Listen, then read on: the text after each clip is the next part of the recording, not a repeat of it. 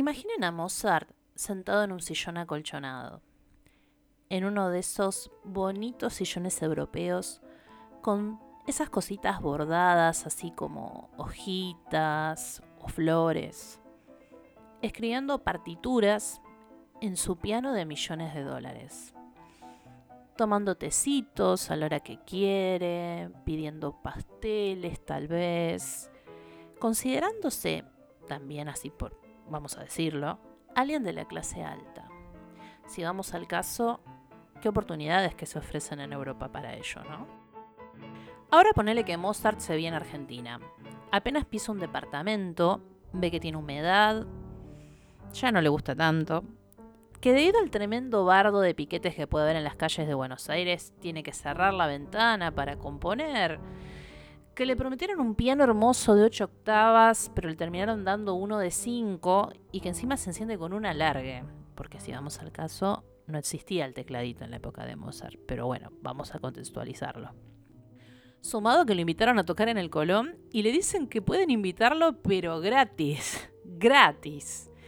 Y él se esperaba una mecena para empezar a trabajar. Esto es solamente un poco de lo que vivimos los artistas.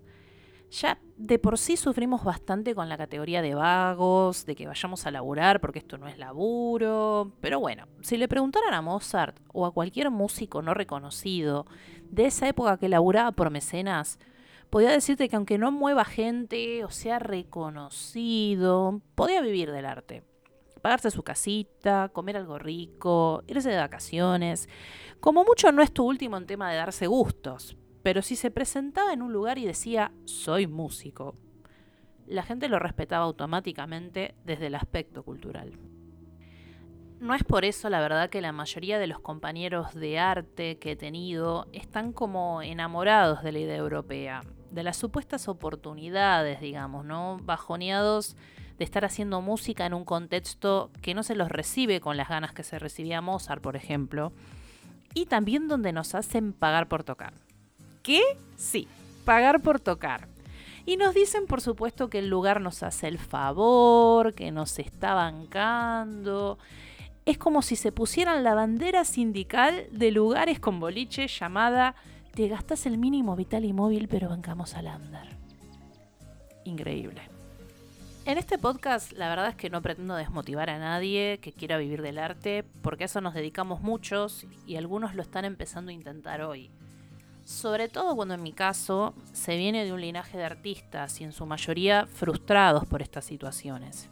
Pero sí lo que sí les puedo decir es que la música sí es un estilo de vida y si se convierte en tu trabajo tenés que darlo todo para que veas sus frutos. Retomando el tema de este linaje, les cuento que me daba de comer en un contexto de Argentina en 2001, donde el país estaba para todo menos para pensar en el arte. Así que, ¿cómo podemos decirle a los demás que vivir de esto es una locura?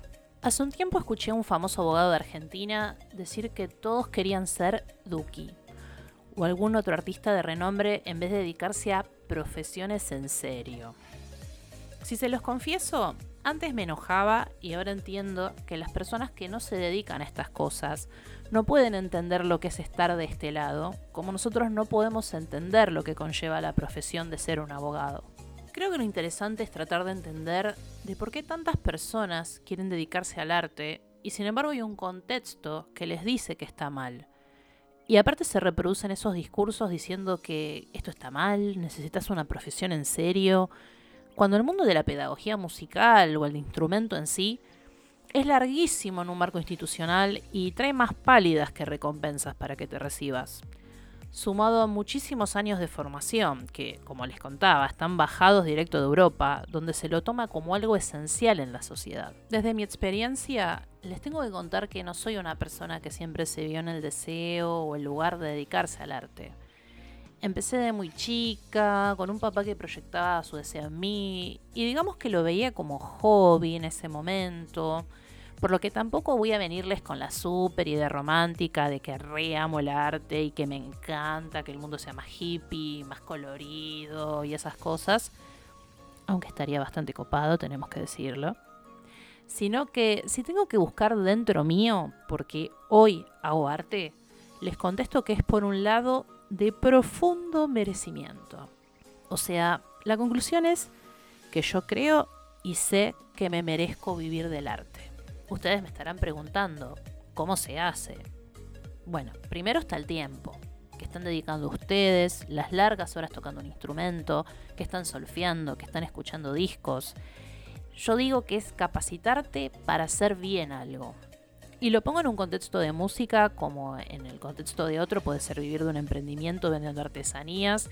Y la aposta es que si vos invertís tiempo en esta famosa meritocracia y das sangre, sudor y lágrimas, mereces y necesitas cobrarlo en relación a ello. Tampoco es noticia que este mundo capitalista te quiere esclavo y te va a decir, mira si vas a hacer música, venite a agarrar la pala, que yo te pago y podés vivir a diario. O sea que ellos te ponen las reglas y el valor económico de tu esfuerzo, entonces permíteme decirte que este discurso es recontra falso y refabricado. Y cada uno es libre de decidir a qué le dedica tiempo en relación a su identidad y elegir de qué vivir en relación a eso. Y número dos, bueno, no les puedo negar que es difícil. Aunque somos conscientes que no hay persona que no le guste la música, es como preguntar a quién no le gusta el chocolate. Ponele, el número debe ser muy bajo del 5%. Pasa que cuando pones muchas veces ese esfuerzo, esa experiencia en un número final para cobrar tu trabajo y tu formación, es cuestionado por el otro. Si es caro, si es barato, realmente ¿podemos decir que está en papel de juzgar tu propia experiencia de vida, más cuando el arte tuvo un rol central que otros no tuvieron? Bueno, capaz que sí. Todos tenemos derecho a opinar y debatir al respecto, pero seguro cuando les preguntas a ellos sobre su rol de trabajo en esta sociedad, te van a tratar de dar una opinión que lo que ellos hacen a diario es sumamente importante. Ya sean auxiliares de una escuela, meseros, docentes de inglés, coordinadores de viajes, trapitos.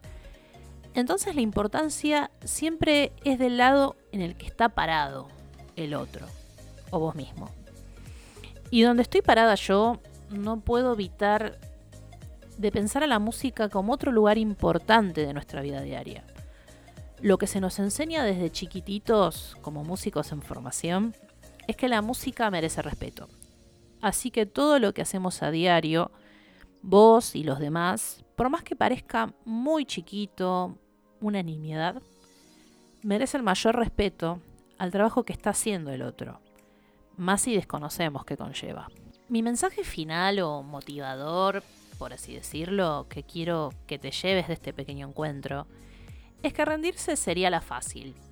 Dedicarte a algo que sea rápido, pero te parezca pesadísimo hacerlo, nos traería una solución en un corto plazo pero triunfar con algo que hasta cuando te querías rendir sacaste hasta lo más fuerte de vos para llevarlo adelante, te va a hacer sentir más digno o digna que luchar con tu conciencia por aquello que te quedaste con las ganas. Muchísimas gracias por compartir este momento conmigo, por escuchar hasta acá. Te deseo un genial día y espero que volvamos a encontrarnos una vez más. Hasta la próxima.